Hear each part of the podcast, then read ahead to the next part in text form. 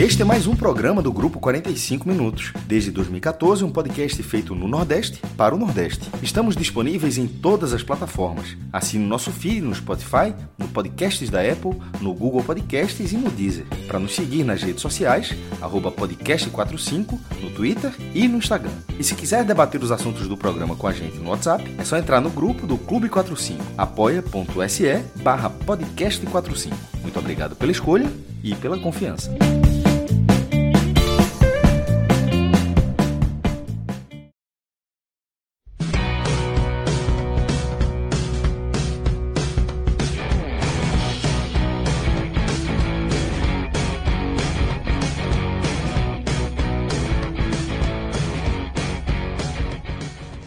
Galera, ligada aqui no podcast 45 minutos. Estamos começando aqui mais uma live é, pós-jogo, né?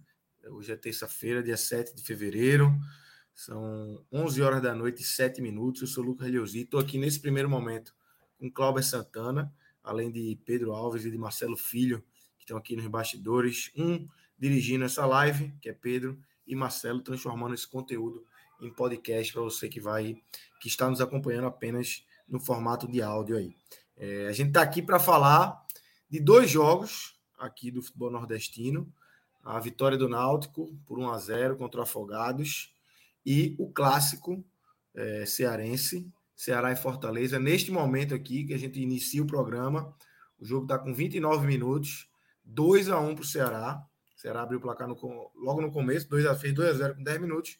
Fortaleza é, diminui no começo do segundo tempo, logo no, no início mesmo, ali no, nos primeiros lances, o jogo vai se arrastando aí já para o final, com 2 a 1 para o Ceará. Mas esse não é o jogo, obviamente, que a gente vai começar o nosso programa, até porque Léo e Luca vão chegar assim que acabar o jogo, eles chegam para falar dessa partida. E a gente vai começar aqui, Calber, a falar da vitória do Náutico. 1 a 0 é... Náutico que vai se estabilizando. Agora, eu queria, antes da gente falar de bola, eu queria falar de novo. É chato, é um assunto que a gente pode estar sendo cri-cri, o que for, mas, velho, não dá para ficar deixando passar. Que é a transmissão. É, mais uma vez, uma transmissão que deixa muito a desejar, né? E assim, eu vou traçar até um paralelo com o que está acontecendo agora no Campeonato Cearense.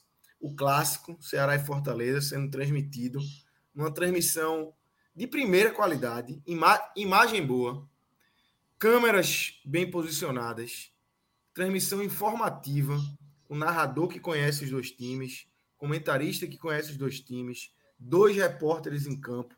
Então, assim, uma transmissão de alto nível, assim como aconteceu no Bavi, no Campeonato Baiano, é, nesse mesmo formato, transmissão muito boa é, em todos esses aspectos. E no Pernambucano, Cláudio, a gente vê esse essa transmissão, essa entrega desse produto num nível muito baixo. A gente bateu nisso logo na primeira rodada, bateu ali na segunda. Parecia ter dado uma melhorada, até deu. Mais uma coisa assim, atingindo apenas o nível básico. Mas hoje, de novo, assim, um negócio amador. Você viu o jogo do Náutico, não conseguia ver o escanteio, né? A câmera era a câmera posicionada ali, a câmera 1, estava numa cabine que é, beleza, a estrutura do, do, do, campo lá do Afogados talvez não ofereça uma condição, mas dá. Quando a Globo ia fazer jogo lá no Afogados, lá, lá em Afogados, fazia com qualidade. Então não dá para colocar a culpa apenas no estádio Vienão, no Afogados. Transmissão de um nível muito baixo hoje, mais uma vez, né, Cláudio? Mais uma, Lucas. É impressionante, assim. Veja, a gente fala, já tem batendo na tecla da, da transmissão, e semana passada eu recebi um e-mail, até botei no Twitter, né, do, da divulgação de Esporte Porto, né, que foi o, o escudo Porto e Portugal. É amanhã, né? Que era um amanhã, jogo... né? Amanhã, eu vou, amanhã. Eu vou lá, eu vou lá. será que nosso amigo Emanuel tivesse aqui no Recife, será que ele ia para a torcida do Porto, para a camisa do Porto? Mas, assim, um erro básico, né, obviamente, e da transmissão é um erro muito mais grave, né, porque hoje é foda, hoje... É tem um, um alvirrubro conhecido aí, Luiz Brito, né, que ele assinou a Dazon, e ele cancelou no meio do jogo, e com razão, porque, pô, é, é, a, a, câmera virava para o lado esquerdo e não pegava a bandeira escanteio, cortava a câmera e ficava meio confuso, dificulta até a análise, a análise do jogo, assim. É, é, era difícil saber qual era a formação que o time estava, porque a câmera era muito baixa, os cortes das câmeras eram muito ruins, enfim, é, é, a gente já está um mês de campeonato pernambucano, E eu repito, eu já falei isso outra vez. Se pegar a transmissão da Federação Pernambucana, é mil vezes melhor. Se eu, eu, eu espero que eu queria que o jogo do Náutico fosse transmitido na TV da Federação, que era muito melhor. No YouTube, aberto, a qualidade da imagem melhor, os cortes das câmeras melhores, informações, é, narração, de comentário, de, de reportagem, tudo é, é, muito melhor. Então, assim, é difícil, é, é, é preocupante o, o, nível de desleixo que a Dazon está fazendo com o Campeonato Pernambucano, né? Porque... E a federação, né? Porque é incrível que um mês depois a federação não, porra, bate o pé, velho, assim, ó, desse jeito não dá mais, vocês não estão entregando. É, porra, é absurdo, é um mês de erros e erros e erros, pô. Isso tem que partir dos clubes também, Lucas. O que aconteceu no também. Campeonato Carioca ano passado que os caras, pô, era um jogo que não tinha narração, que caía o som, outro caía o sinal e tal. Os clubes bateram o pé e aí a, a, a, a detetora lá que comprou rescindiu o contrato com a, com a empresa que fazia, porque os clubes foram pressionar.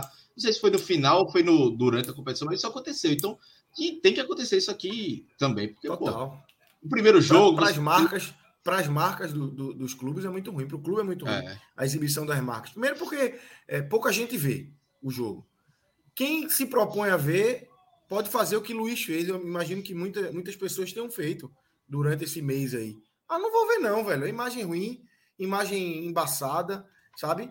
Então, a marca ali que tá no ombro, no, na barriga, na manga, no short, não aparece, velho. Não aparece. Então, isso é muito ruim pro clube, né? Lucas, eu tô vendo aqui o jogo, é, eu tô vendo pela Dazon, pelo mesmo aplicativo que eu vi o Náutico, né? Assim, eu não, Provavelmente tu tá vendo pela TV para assinatura, né? Eu tô vendo pelo, pelo, Eu tô vendo pelo. Eu tô vendo pelo YouTube da TV Cidade, que é a TV lá, da, lá de Fortaleza. Que é a TV que transmite o Campeonato Cearense. Transmissão de primeira.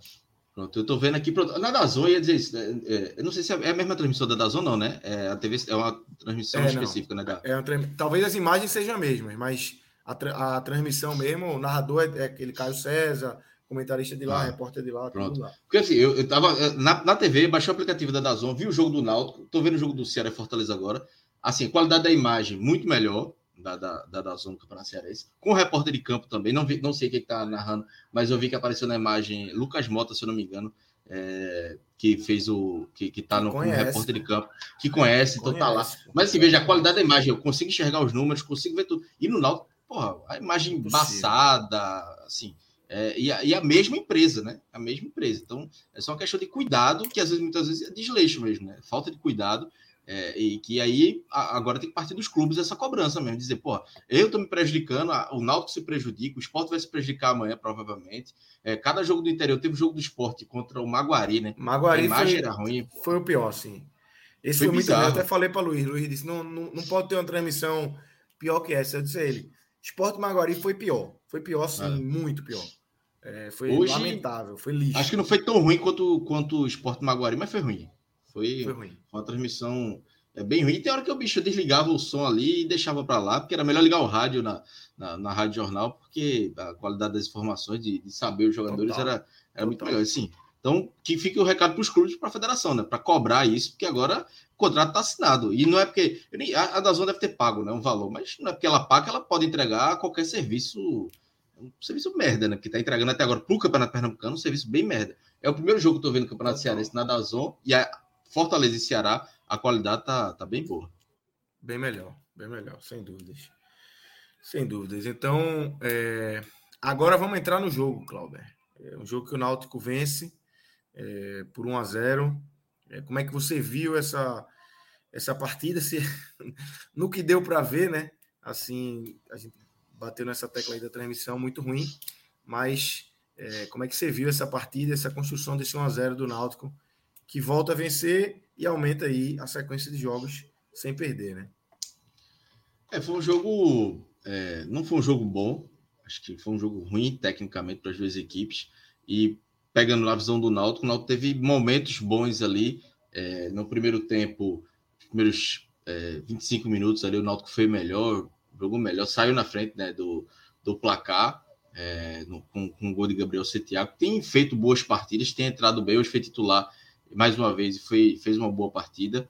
Mas depois o Náutico, sempre que faz um gol, recua demais, é, é deixa o adversário jogar. É, mas assim, e, e, assim, tem, tem falhas individuais, né, principalmente defensivas, que acabam o Náutico correndo risco. Que aí, por exemplo, for no clássico, é, é, acaba pode ser fatal. No segundo tempo, o Náutico tem mais uma vez é, é, um, uma competitividade, começa bem, ataca, mas aí recua de novo e começa a sofrer sustos. Na, na, reta final não sofreu tantos sustos assim, mas correndo o risco de toda hora sofrer um empate, tomar um gol no final, como aconteceu com, contra o Retrô. Mas aí eu vou trazer o outro lado, né, o lado do Fire, da, dessa, dessa análise.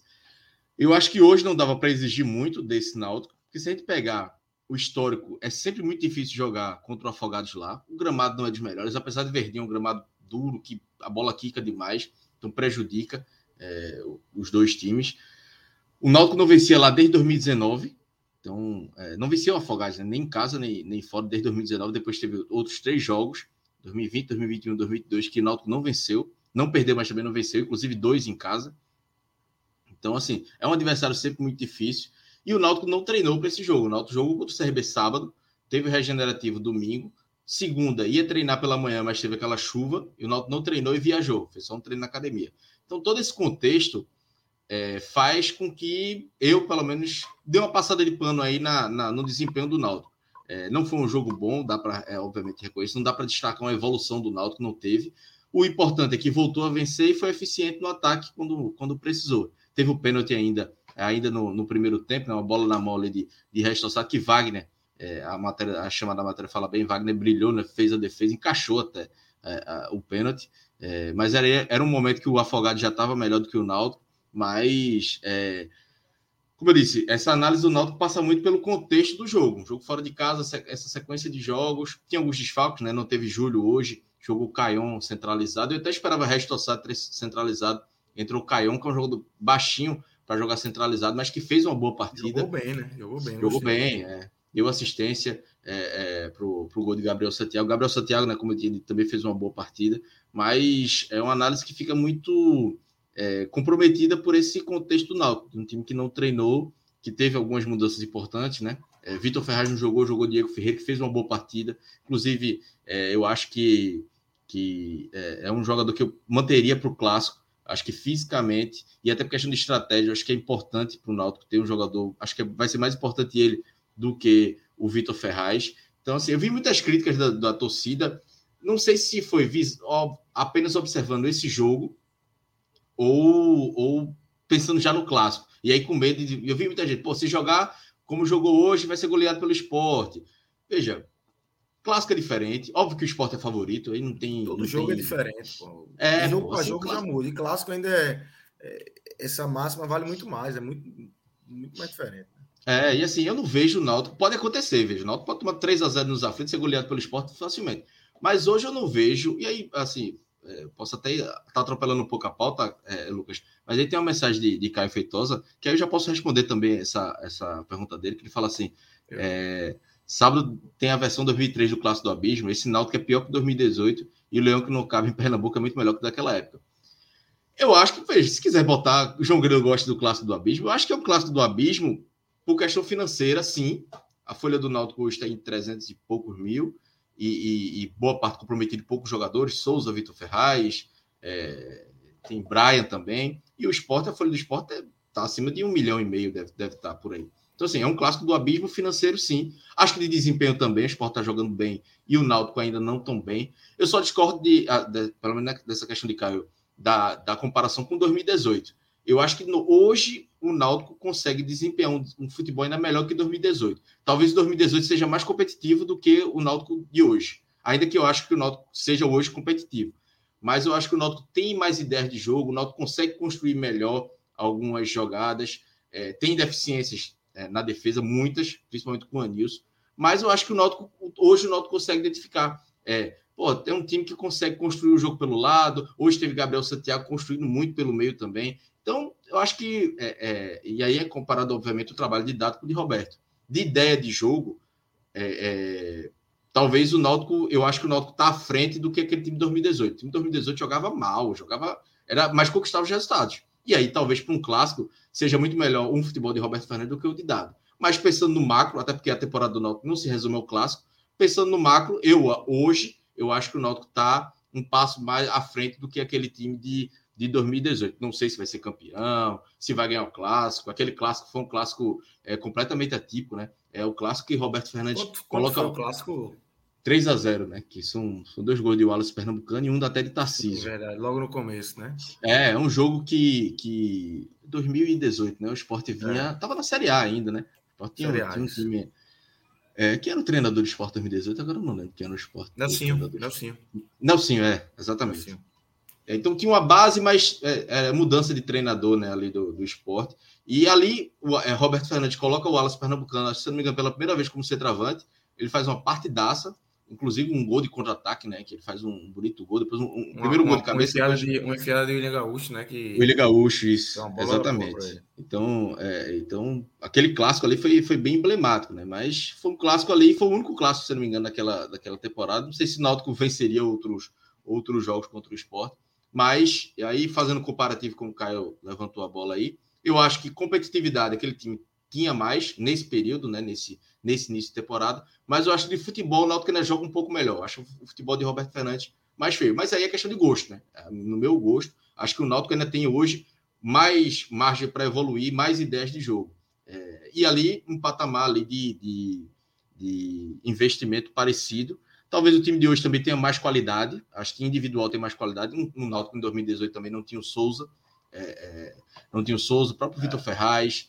É, não tinham essa, essa qualidade talvez individual todo. E olha que Souza é um jogador que eu estava criticando, mas vinha, vinha fazendo tá se boas ajeitando, partidas. Tá se ajeitando, é. né? E assim, e aí, pegando até o gancho de Souza, Lucas, é, nos últimos dois jogos, Dado colocou o Souza como segundo volante. Eu acho que aí deu uma. tirou um pouco dele o, o, o, máximo que ele pode dar. Que aí ele tem mais responsabilidade de marcar. É, é, e aí ele é, acaba ficando mais longe do gol. Os outros, os outros jogos que ele estava mais próximo do gol, ele estava criando muito mais, fazendo boas jogadas, fazendo gols. É, ele até fez contra o, o, CRB, né? Mas foi um gol de, de bola parada. E aí também, volto, mais uma vez, voltando para pensando no clássico, talvez seja uma mudança para dado ver se coloca Souza como meia. O problema é saber como encaixar Gabriel Santiago, que vem bem. Mas eu acho que para um clássico, com, com, a diferença técnica que tem, é, é, é, colocar Souza como volante é um, um risco muito grande, mesmo o jogo sendo em casa. E aí você tenta colocar, encaixar dois meias e dois atacantes, ou colocar Gabriel Santiago aberto, e aí dois volantes. Talvez o Náutico precise mais disso, justamente por esse ponto que eu falei da, da competitividade. Mas acredito que Dado vai fazer alguma coisa diferente do que ele fez nesses dois últimos jogos, quando ele abriu mão de um segundo volante para colocar Souza, né? que hoje é o meia. Souza já não consegue mais é, é, ter a pegada de um Jean Magabeira como Jean Magabeira teve em outros jogos. E olha chama Gabriel não faz grandes partidas, mas é um jogador que é, combate muito mais é, do que Souza. Mas aí fica esse, esse alerta aí para o clássico, que é que o Náutico vai precisar ter competitividade, jogar também. É, e aí a dúvida, né? Como vai encaixar Souza e Vitor Ferraz, que são os dois jogadores mais experientes. Não sei se Vitor Ferraz vai ter condição clínica, né? Ele foi vetado hoje pelo DM, mas se tiver condição, apesar de ter condição, eh, se ele tiver condição, eu deixaria Diego Ferreira. E aí no meio campo é que é a grande dúvida de como encaixar Gabriel Santiago, que vem bem, com Souza, que eu acho que deve jogar, mas não como segundo volante. E tem a volta de Júlio também, né? Que é uma volta. Não, Júlio não jogou hoje, é uma volta importantíssima, que é o, é o jogador que vem sendo a referência do, do setor ofensivo do Náutico, que hoje, em alguns momentos, fez falta, né? Porque Caio claramente não era a posição dele. Caio foi bem, mas saindo muito da área. Quando precisava de alguém da área, é, até o gol foi Gabriel Santiago aparecendo na área, não foi nem Caio. Né? Exatamente. Agora, Cláudio, um ponto que eu queria trazer aqui é sobre dados, assim, sobre o trabalho, que eu acho, assim, na, na minha visão aqui, sem sombra de dúvida, dado conseguiu estabilizar. Começou, é um trabalho que começa instável, a gente falou isso acho, no primeiro programa, né? É, pelo rebaixamento, dado óbvio, chega ali na reta final, não tem a culpa do rebaixamento, mas cai com o time torcedor lembra, o torcedor traz isso para essa temporada.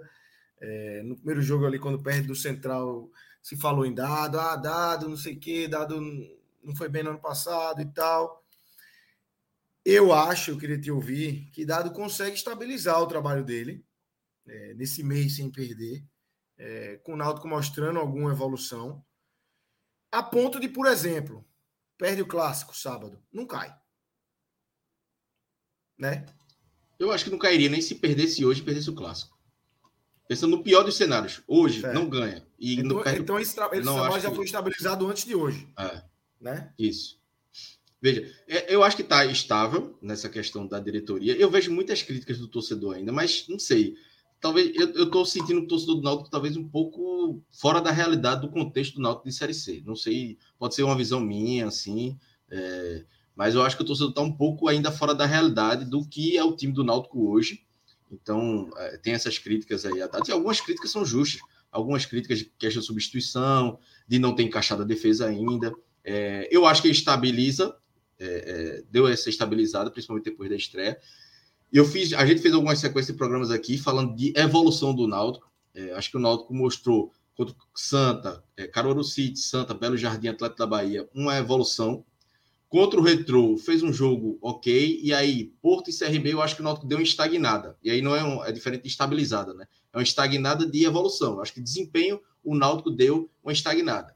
É, e aí o Náutico precisa voltar a evoluir. Agora o Náutico precisa voltar a evoluir. É, Dado fez algumas mudanças, né? Tirou o Jean Mangabeira nos últimos jogos. É, tem, talvez tentando aí fazer com que o Náutico volte a evoluir, mas isso ainda não aconteceu. Mas, por outro lado, também é uma oscilação que acho que é natural de acontecer. Foram três empates seguidos, dois um desempenho um pouco abaixo, até contra o CRB, um, um jogo contra um time de Série B é, é, vale é, é, ressaltar que é um adversário muito mais difícil, mas eu acho que o Náutico criou menos do que vinha criando em outros jogos, e hoje venceu naquela ainda nessa estagnada, né? não, não evoluiu.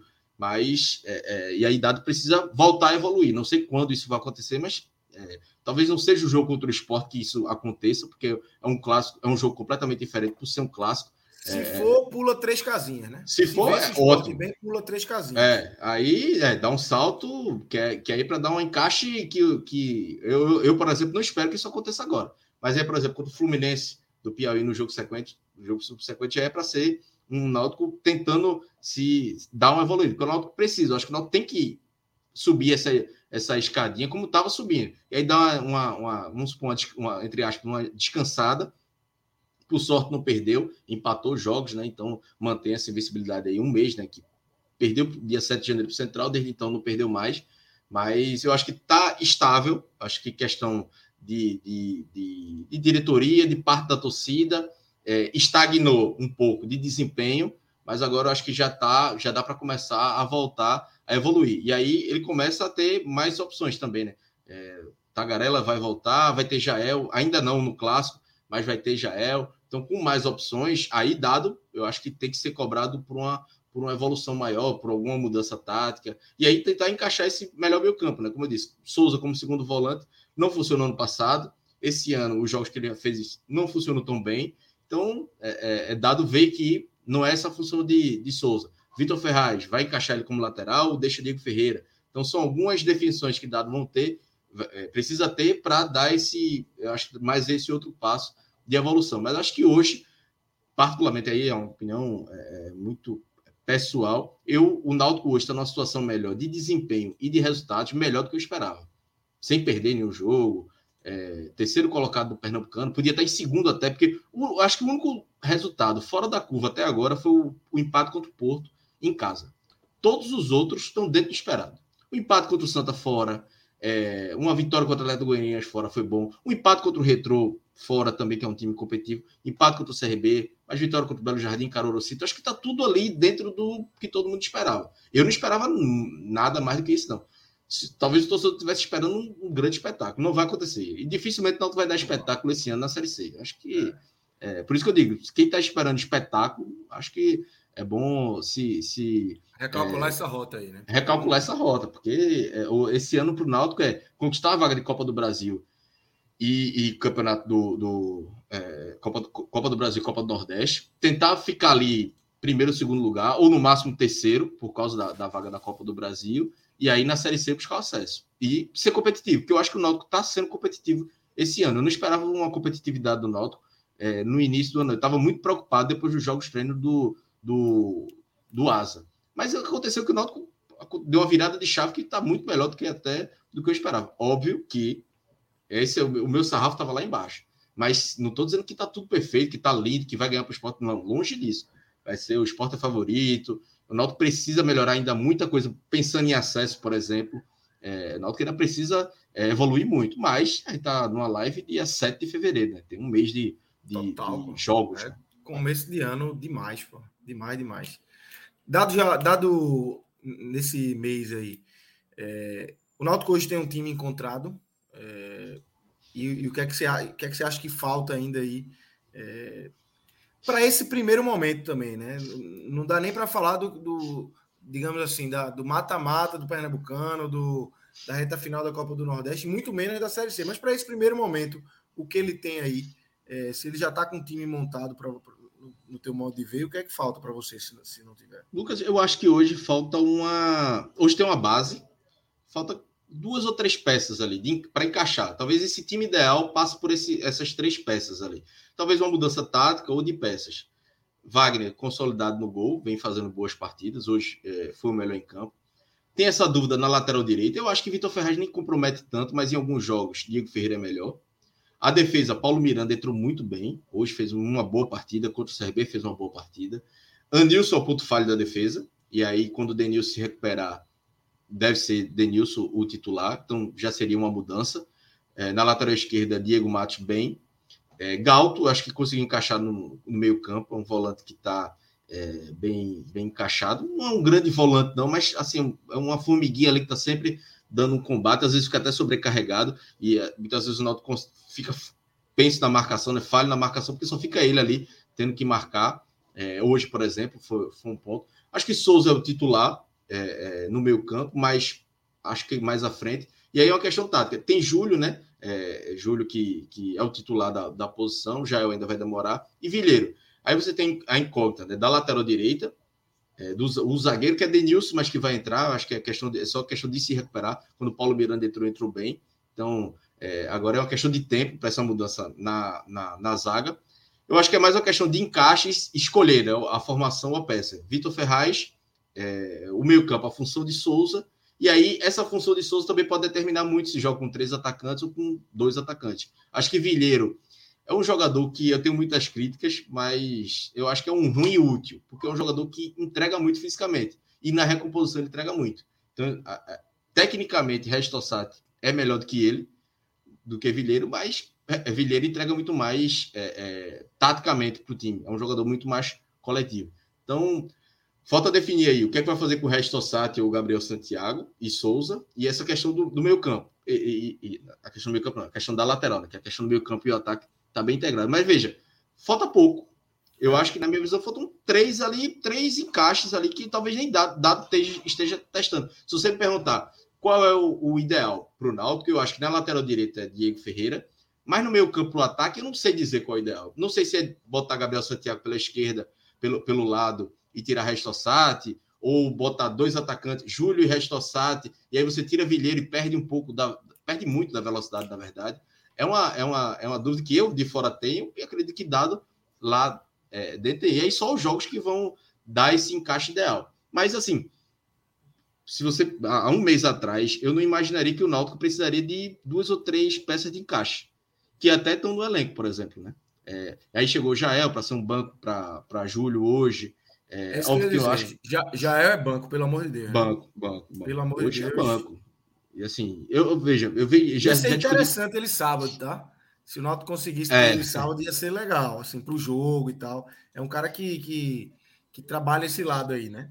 Mas e não Lucas, tem condições de ser titular na frente de Júlio, né? E seria importante para o banco, porque o Náutico hoje não tem um jogador para ser reserva, pra, quando o Júlio cansa, para entrar um jogador para segurar a bola, até para Catimba mesmo, que a gente sabe que já é, gosta disso. Um clássico, ele, porra, se impôs. Hoje teve um jogo, teve um lance no, no final do jogo com o Paulo Miranda, que ele, porra, ele se impõe para cima do jogador do, do, é, do Afogados, bota a mão no peito do cara, enfim. É importante ter um jogador como esse, e Jael sabe é, muito fazer também essa, essa experiência. Seria importante, veja, se ele tivesse muito mal fisicamente, mas se ele entrasse ali para segurar a bola no ataque, o Náutico ganha de 1 a 0 Júlio cansado, porra, Jael entrar ali só para segurar a bola seria muito importante. O Náutico hoje não vai ter esse jogador provavelmente no, no, no jogo contra o esporte. Então, é por conta da questão física, Cláudio? Essa, essa... É. Dado disse que é, ele ainda vai, vai demorar um pouco a questão física, e Dado até ressaltou que não adianta colocar ele no jogo e perder ele por 5-6. Então, não, veja, tá Jael jogou, não jogou em 2022, não entrou em é, campo em 2022. É, ele tá fininho, assim, os vídeos, as fotos dele, tá bem fisicamente. Mas bem fisicamente, assim. Achei, achei. É bem fisicamente pro padrão Jael, né? É, pro, pro padrão, assim, não tá gordo, não achei ele gordo. Já, já vi ele mais, mais cheinho. Já vi ele mais é. cheinho. mas é, é, é, diferente de ritmo de jogo, de, de, de, questão de aguentar 45 minutos. É, é, você correr numa esteira é bem diferente de você correr num jogo, né? Tem chute na bola, que pode abrir musculatura, enfim, tem é todo, uma, todo um contexto aí. Mas acho que o Náutico, essa, esse, esse encaixe aí que falta, e aí passa muito por dado, né? Aí essa, essa evolução e o encaixe vai depender de dados. Vamos ver se ele vai conseguir achar essa, essa melhor formação e a melhor escalação do Náutico. Mas já tem uma base em fevereiro de um time que tirou 31 jogadores e contratou 15, é já é uma, uma, um contexto que eu mesmo não, não esperava que o Náutico fosse conseguir é, agora em, no início de fevereiro. É uma coisa que eu esperava mais para metade do ano ali, já durante a Série C. Mas que bom que está acontecendo agora, porque aí o Náutico consegue chegar no, é, na Série C, que é para o principal foco da temporada, numa situação bem melhor de buscar o acesso, que aí é o, é o foco principal. Exatamente. Eu tenho falado muito disso em relação ao esporte. Assim, o cara trabalhar nesse início de ano pacificado é, é tudo que o treinador quer. Assim. Quantas vezes a gente não viu o cara cair em janeiro, cair em fevereiro, é, o projeto, ah, tem um projeto aqui, o projeto vai por água abaixo rapidinho, velho. É 20 dias, se o cara emendar uma sequência ruim aí, então é importantíssimo você conseguir passar por esse começo de ano, que é um começo de ano é onde você está remontando um time, é onde você está recebendo jogadores em condições físicas diferentes, né? Então é difícil realmente para o treinador. E se Lucas. o cara consegue passar isso, a tendência é, é ele, ele pode ter, abrir o leque dele aí para fazer o time render mais mais para frente, né? E dado, assim como o Anderson, que é a gente tem batido muito nessa tecla nos programas do esporte também, é, Anderson tem conseguido passar por isso e há muito tempo a gente não vê isso no esporte. O esporte é uma máquina de triturar treinador no, no começo do ano e Anderson está passando tranquilo. E dado, eu acho que conseguiu é, se colocar aí também tá bem ali no barco, deu uma balançada, coisa e tal, porque não é fácil também, mas vai passando na maré, né? Veja, e eu, por exemplo, é, é, sou da tese que Dado poderia ter poupado alguns jogadores nesse jogo ou no jogo contra. Deixa eu ver o que foi, meu Deus Acho que foi Belo Jardim, pela sequência de jogos. É, contra o Porto também ele podia ter poupado, que foi o jogo que ele perdeu o Denilson durante o jogo e, e Matheus Carvalho. Mas veja, eu tô falando isso aqui de fora.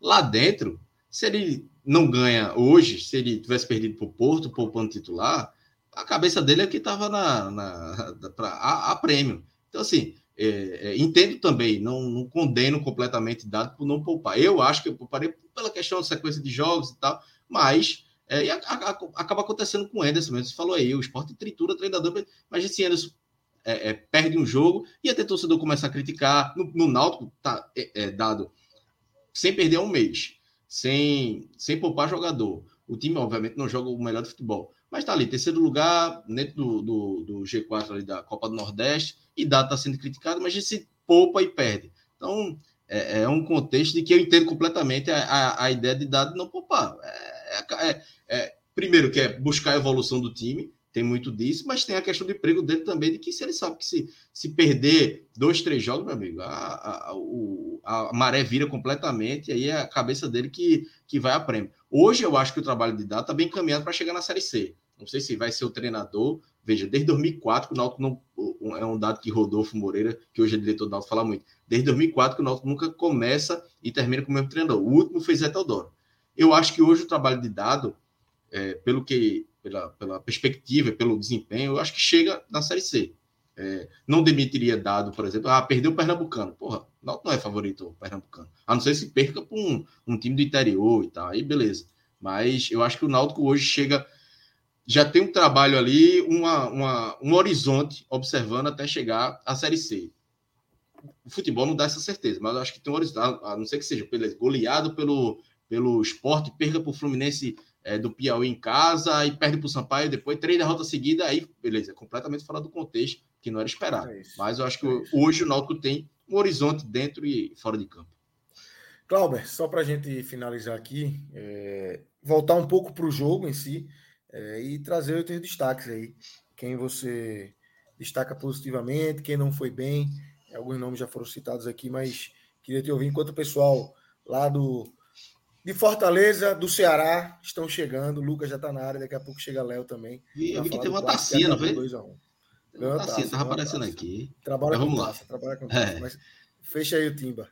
Vamos lá, análise individual. Wagner, para mim, o melhor em campo. É um goleiro, pegou um pênalti, fez boas defesas. É um goleiro que ainda dá alguns sustos. Teve uma bola que ele foi espalmar e se enrolou todinho. E com os pés já está muito claro que ele não tem qualidade e se enrola em alguns momentos, mas aí é um sistema de jogo do Náutico que tem que utilizar o goleiro, e aí é mais responsabilidade do treinador do que do, do goleiro, que não, não tem essa qualidade. Mas, mais uma vez, foi, foi bem no jogo. É, embaixo das traves, ele tem se mostrado um bom goleiro. É, gostei muito da partida de Gabriel Santiago, como falei, além do gol, foi um jogador bem participativo, roubando bola, criando jogada, chutando. É um jogador que Dado já tinha elogiado bem dos treinos e as partidas que eu vi dele é, tem entrado bem. É, Caion também, né, pela assistência, é um jogador que, é, não sei, tá, pelo menos na minha opinião, tem entregado mais do que Restossat. É, Restossat mostra qualidade, mas não tem físico. Tá muito mal fisicamente ainda. E o torcedor, às vezes, gosta muito mais de um jogador como o Regis do que de Caion. Mas é um jogador que tem entregado bem. Hoje, jogando uma função que não é dele, fez uma boa partida. Acho que destaque positivo fica com, com esses três. Paulo Miranda também acho que vale uma ressalva. É, acho que pouco foi exigido, mas, mas foi bem. Destaque negativo, acho que é Nilson. Talvez foi a peça mais uma vez que tenha mais, mais destoado. E o resto todo mundo foi um, uma nota 5 ali. Como eu disse, um jogo bem ruim. É, depois entrou o Lu Cardoso, mas é, foi pouco acionado. Jama Gabeira entrou mais para o Gabriel Santiago para desarmar. E consegue né, fazer isso. Fernando Neto, e no, no lugar de Resto também apareceu um pouco para o jogo. Então, acho que dá para destacar esses três, é, até quatro, né, com o Paulo Miranda e um negativo que é Nilson, que é um jogador que vai perder a posição, é só questão de tempo e. Tá sempre por aqui, né? É, sempre. Nessa partezinha do programa ele tá sendo citado aqui, né? E ele sempre, assim, incomoda muito, porque além de, de ser mal na defesa, ele insiste muito em lançamento e erra muito em lançamento. Hoje o Náutico insistiu muito em lançamento e sempre sai do pé dele e nunca deu em nada. Então, errou muito com e sem a bola. Então é isso, Clauber. Queria te agradecer demais aí pela, pela participação. É, obrigado. Pode seguir aí. Eu vou seguir aqui com o Luca e com o Léo. Tá Valeu, Luca. Nunca vai ter participado na live com o Luca. Um abraço para ele. Tudo certinho. Um abraço, tirando o resultado, né, Luca? Tirando é, faz parte, né? Cláudio que é o único membro do 45 que eu conheço pessoalmente. É, exatamente. É. Mas você tá vindo pro carnaval, né? Você vai. Eu tô vindo carnaval, ah, tô chegando aí dia 18, eu tô aí. Carnaval, o problema é que ninguém vai lembrar de nada no carnaval. É. Importante é.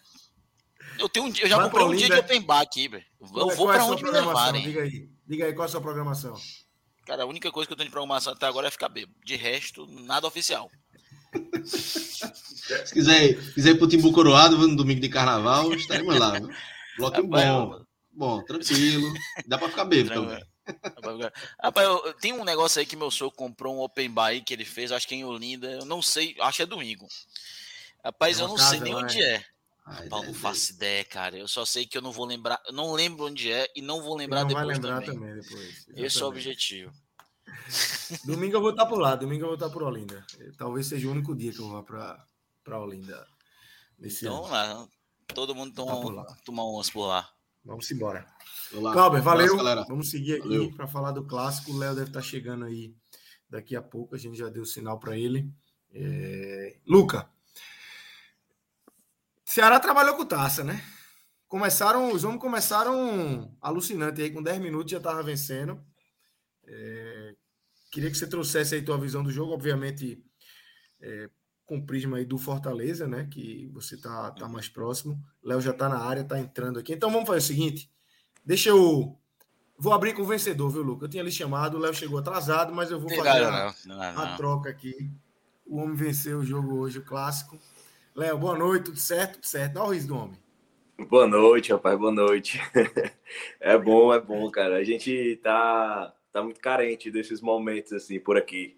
E é uma semana que, que o torcedor do Ceará retomou a esperança, assim, desde o jogo contra o São Paulo Correia, movimentos é, dos bastidores políticos já na véspera do jogo contra o Sampaio já deram um clima diferente ao jogo contra o Sampaio, a, a, o desempenho no time, do time contra o Sampaio, Sampaio a vitória, é, a sequência desses movimentos políticos que aconteceram na noite de ontem e uma vitória no clássico, eu, eu acredito que assim que é uma semana muito importante para o futuro do Ceará.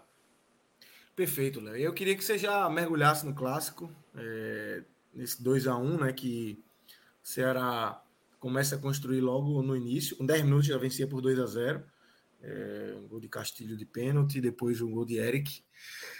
E aí, no segundo tempo, o Fortaleza diminui um jogo muito bom. Eu acompanhei o jogo todo. Assim, foi boa parte do jogo só olhando para o jogo. A reta final eu estava aqui na live olhando para a Cláudia e olhando para o jogo, é, meio a meio aqui. Mas deu para ver é, chances dos dois lados aí, os goleiros aparecendo, bola na trave. Mas queria te ouvir aí é, nessa análise mais puxando para o Ceará, como é que você viu esse Ceará hoje e o diferencial desse Ceará para construir essa vitória, Léo? É, concordo, concordo, Lucas, que foi um bom jogo. É, e, e, tirando a vitória do Ceará dessa análise, assim, mesmo de achar um jogo bom, realmente foi um jogo bom. É, e engraçado que na live passada, na vitória do Ceará, eu cheguei a comentar aqui é, sobre a opção feita do Mourinho pelo Castilho como meia, né? É, como, como essa mudança, é, trocar o Castilho pelo Jean Carlos, que ressaltando que vinha bem, assim, o Jean Carlos vem bem, vem ajudando, é, vem sendo útil, mas a mudança que o Castilho promove é, no, no formato do Ceará, assim, o Castilho ele, ele tem um poder de acelerar mais o jogo, ele é um jogador mais forte fisicamente, mais rápido, mais viril, e eu acho que ele consegue fazer as pontas do Ceará funcionarem mais é, pelo fato dos jogadores que têm a velocidade terem mais espaço, justamente por essa rapidez de pensamento que o Castilho tem é, em comparação com o Jean Carlos, que é um jogador já que cadencia mais o jogo, para, gira, procura espaço. Então, eu acredito que o Mourinho pensou dessa forma, porque ficou muito evidente é, como isso pesou no jogo contra o Sampaio, assim, como o Janderson foi chamado para o jogo no, no segundo tempo contra o Sampaio Correia, é, como as pontas funcionam mais com, com o Castilho no jogo. E a ideia de jogo foi essa, assim, o Ceará começou o jogo é, diferente do jogo contra o Sampaio Correia, no, no, mesmo, na mesma proporção do início do jogo ali, nos, nos cinco primeiros minutos contra o Sampaio Correia, o Ceará é, usou muito a bola longa, né? Tentou muito aquele chute longo, aquele passe longo, mas naquele, naquele momento contra o Sampaio por um, por um início de organização do time ainda. Hoje não, hoje eu acho que o uso das bolas longas no começo do jogo foi uma tentativa mesmo de, de entrar no jogo, de se proteger, já que o meio-campo do Ceará vinha sendo um setor muito frágil, que vinha sobrecarregando a defesa, né? E, e, permitindo sempre aos adversários muitas chances de gol. Então eu acho que o Ceará, dessa vez, contra o Fortaleza, te reconhecendo a, a, a superioridade técnica do Fortaleza, é, alongou as bolas para não permitir aquele contra-ataque, né? não permitir espaço a um time que tem qualidade, é, tem entrosamento, tem, tem boas peças, é, sabe ocupar aquele espaço porque joga junto já é, há mais tempo, apesar de alguns, algumas peças terem modificado. Mas o Ceará usou ali cinco minutos essas bolas mais longas e, e uma pressão feita no ataque, né? Assim, um jogador que, que ofensivamente é, não apareceu tanto, mas assim a, a forma como o Vitor Gabriel incomoda, né, a, a, defesa adversária, assim, ele pressiona, ele é muito rápido na pressão também. É, ele quase alcança uma bola no já já no segundo tempo ali mas ele é um cara que incomoda na pressão ali. Inclusive, ele, aí o Eric vem junto nessa pressão, né? Os pontas vêm junto nessa pressão. Então, ali, em uma pressão ali, o Castilho pegou a bola, é, invadiu ali em diagonal a grande área e sofreu o pênalti do Ceballos.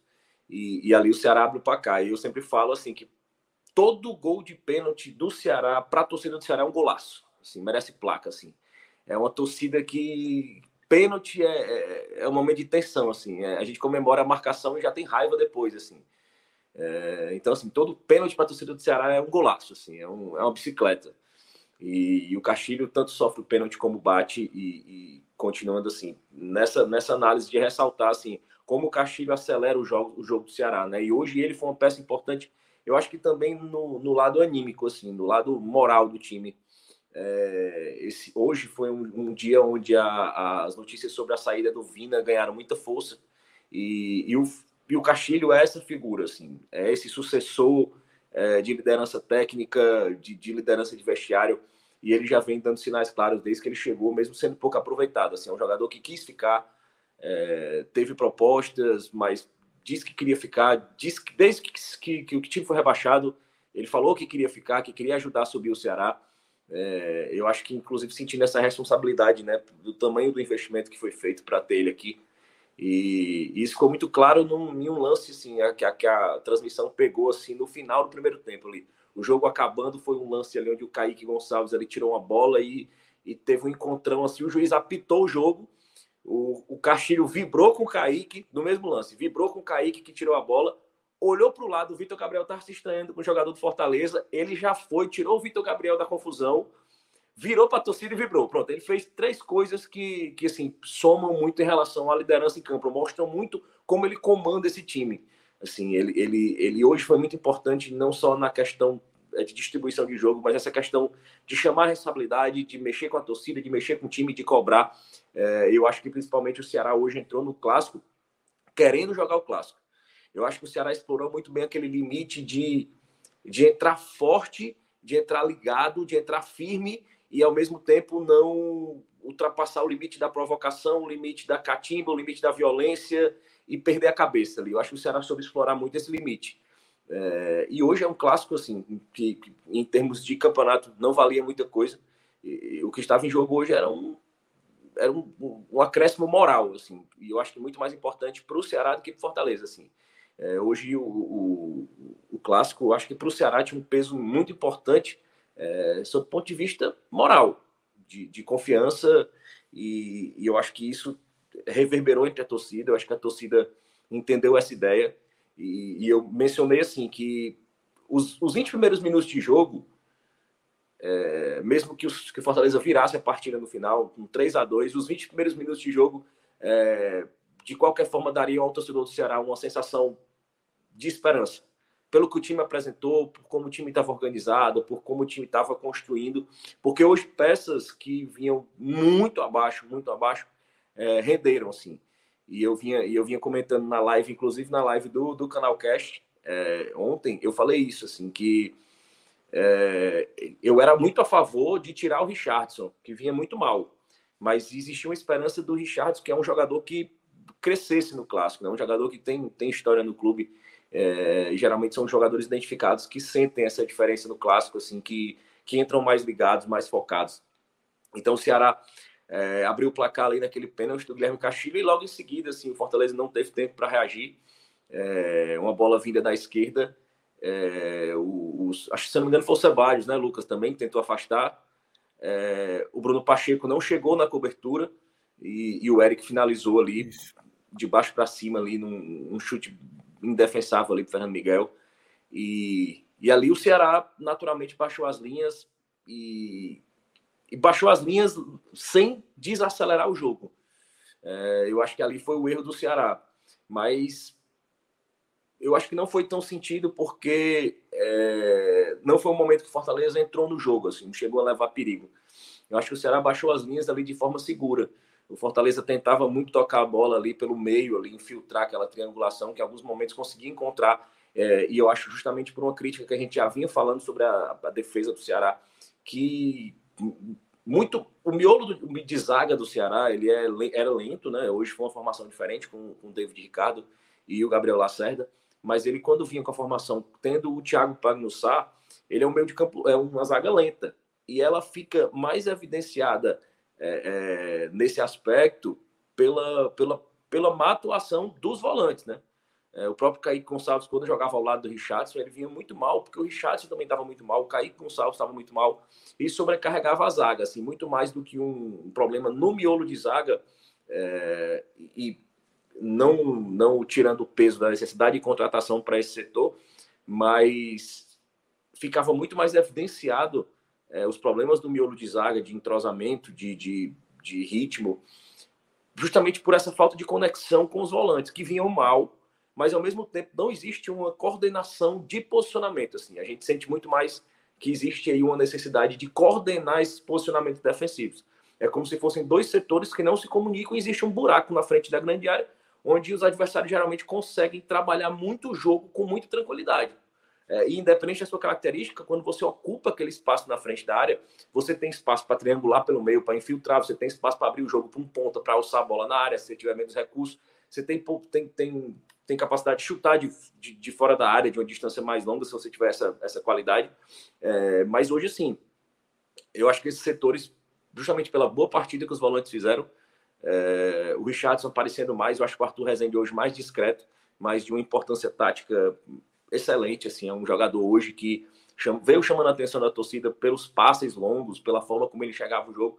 Mas hoje ele evitou mais isso, mas eu acho que foi um jogador muito importante no posicionamento, fechando os espaços. E, e eu acho que Fortaleza tentou muito ali pelo meio, chegou a conseguir algumas poucas jogadas, mas eu acho que no primeiro tempo o Ceará conseguiu controlar ali, ali bem, né? É, no segundo tempo, o Fortaleza veio com essa, com, a, com aquela que se imaginava já com intensidade maior para o jogo, é, conseguiu o, o seu gol ali logo no começo, uma bola parada, e aquela condição ideal que você imagina para um time que está perdendo de 2 a 0 ali num clássico. Então, o Fortaleza ali, uma bola, aquele cruzamento que é. Que a, aquela bola geralmente é muito, muito vadia, assim, muito viva, assim, que você. Uma bola que vem de frente, assim, e qualquer desvio ali é muito perigoso.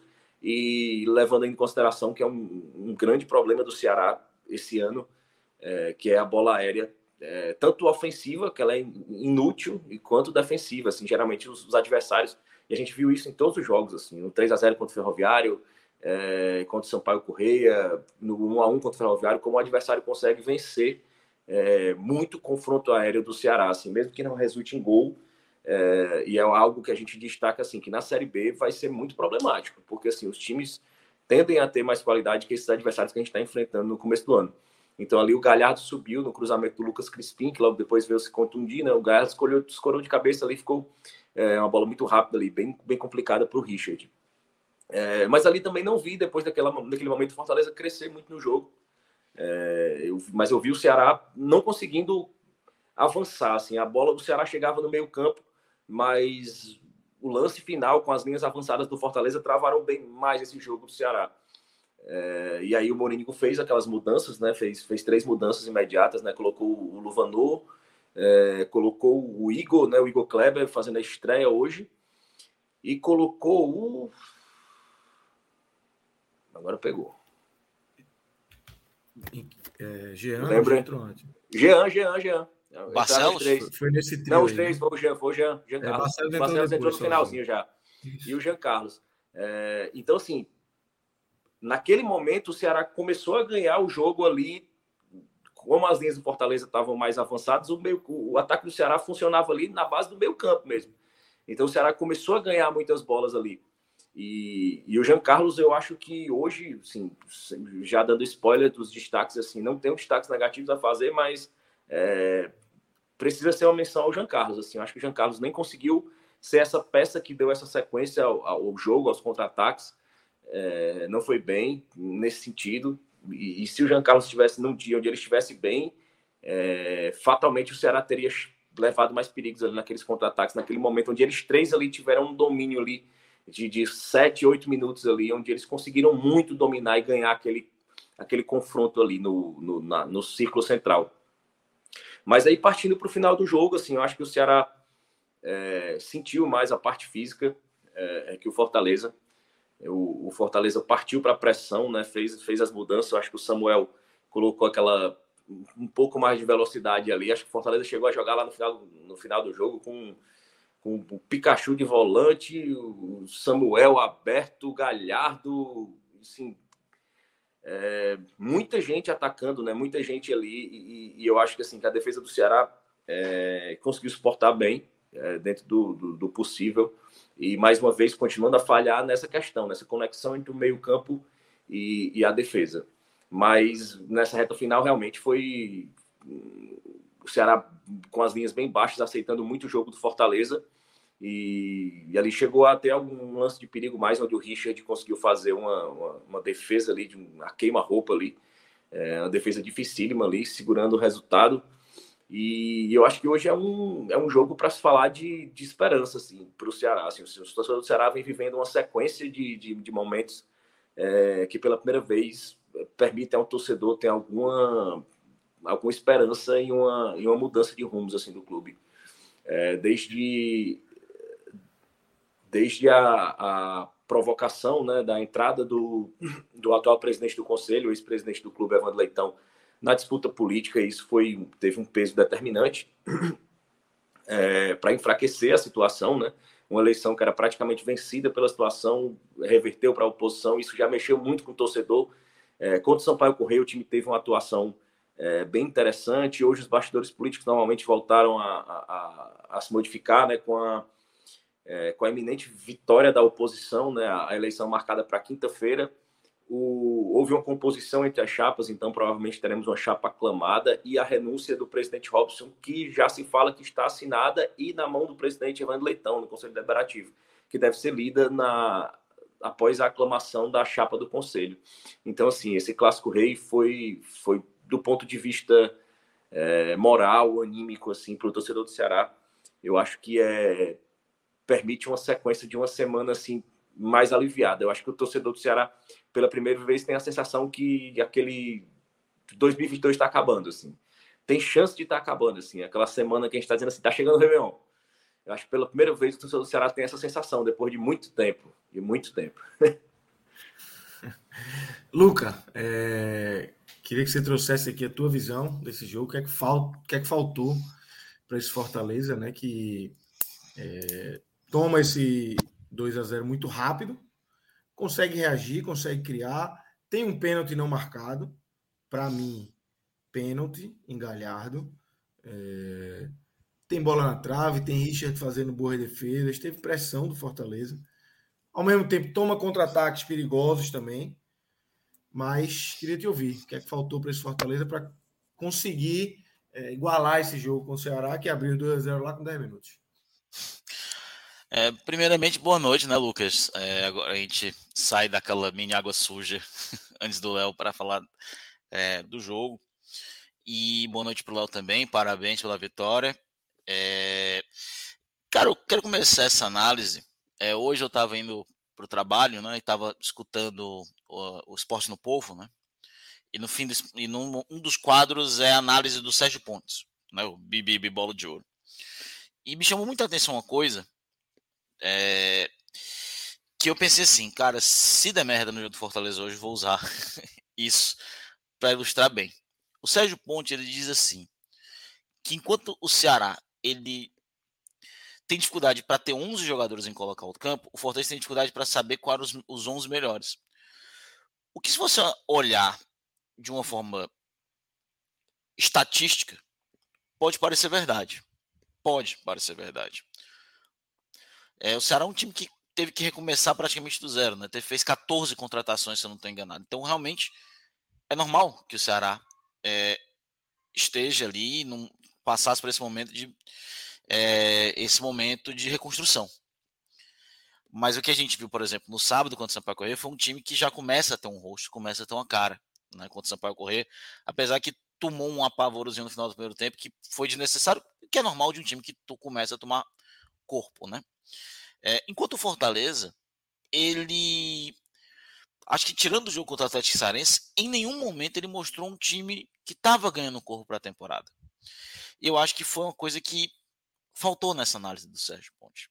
E que é uma análise que faltou, talvez, em toda a nossa imprensa. O Ceará fez um jogo mostrando o rosto do Fortaleza. Apesar do Fortaleza ter feito jogos que mostravam o rosto, eles ficaram em 2022 e não em 2023. É, na verdade, se for um jogo que mostra o rosto, mostra a cara do Fortaleza, talvez o que a gente viu não é bom. É, eu acho que, é, mais uma vez, o jogo foi decidido contra o Fortaleza em menos de 10 minutos. Foi assim contra o ABC, foi assim hoje de novo. É, eu não, não sou adepto de quem vai achar que. Não vou dizer que está tudo perdido, não vou dizer que está tudo acabado, não estou dizendo que o planejamento é ruim. Pelo contrário, o planejamento até aqui é muito bom do Fortaleza, um dos melhores nos últimos anos. Mas ainda vejo, sim, vou repetir mais uma vez, a necessidade de um zagueiro pela esquerda, e isso ficou claríssimo mais uma vez hoje. Mesmo eu, já falando aqui mais uma vez, acho o Ceballos promissor. Mas é verde, é, hoje falhou, foi, foi provavelmente o pior em campo de todos, foi muito mal, entregou dois gols. É, acho que faz parte. Eu acho que não está nada perdido para o Fortaleza. O Fortaleza começa agora a temporada mas vai lembrar, vai ter uma semana longa contra o Bahia, para jogar contra o Bahia em Salvador. Então, cria-se uma, uma ansiedade nesse momento, cria-se uma mini pressão, mas nada de se preocupar. Claro, pode se preocupar caso perca para o Bahia, mas se cria-se uma ansiedade por um bom jogo. Fortaleza, pela primeira vez, vai entrar um, relativamente pressionado em alguma partida para mostrar algo contra o Bahia na Fonte Nova. É, e curiosamente o Bahia também talvez entre pressionado, porque o Bahia ainda não venceu na Copa do Nordeste. E uma coisa que eu acho muito importante da derrota de hoje. Ano passado, o Fortaleza ele não perdeu no estadual, ele não perdeu na Copa do Nordeste, ele flertou muitas vezes com, esse, com essas derrotas. Muitas vezes ele flertou. E dessa vez ele beijou a, a derrota na boca, né? Não, não teve chance. E não foi uma derrota que o Fortaleza ele pode dizer que merecia o um empate. Eu acho que o Fortaleza ele, ele apertou o Ceará muito mais por causa do abafa, porque o Ceará abaixou a linha, do que realmente pela própria qualidade. É, o Voivoda fez o que estava ali, no, o que ele achava que podia ter feito. Eu não vou mentir que eu não teria feito muito diferente dele na hora das substituições e dificilmente teria escalado um time diferente do que ele escalou hoje. É, talvez eu acho que a, a, substituição que eu teria mudado, Lucas e Léo, teriam sido, por exemplo, na hora que as duas primeiras que ele realmente faz, eu acho inclusive uma bela sacada do Crispim que poderia ter dado muito certo se não fosse a lesão do Crispim. É, eu acho que eu não teria tirado o Poquetino, eu teria tirado o Hércules naquele momento. E, eu teria abaixado o Poquetino um pouco mais na marcação e teria entrado sim com o Romarinho e o Lucheiro é, para ter um time ali com mais força ofensiva e mais criatividade no meio. Eu acho que isso acabou sobrecarregando um pouco o Caio Alexandre e foi muito prejudicial para a criação do Fortaleza. Se a gente for olhar aqui as chances do Fortaleza, é, um bate-rebate da área, chute do, do Romarinho de fora, chute do, do Galhardo de fora, não teve jogadas realmente criadas, né? É, então eu, eu acho que é uma bafa.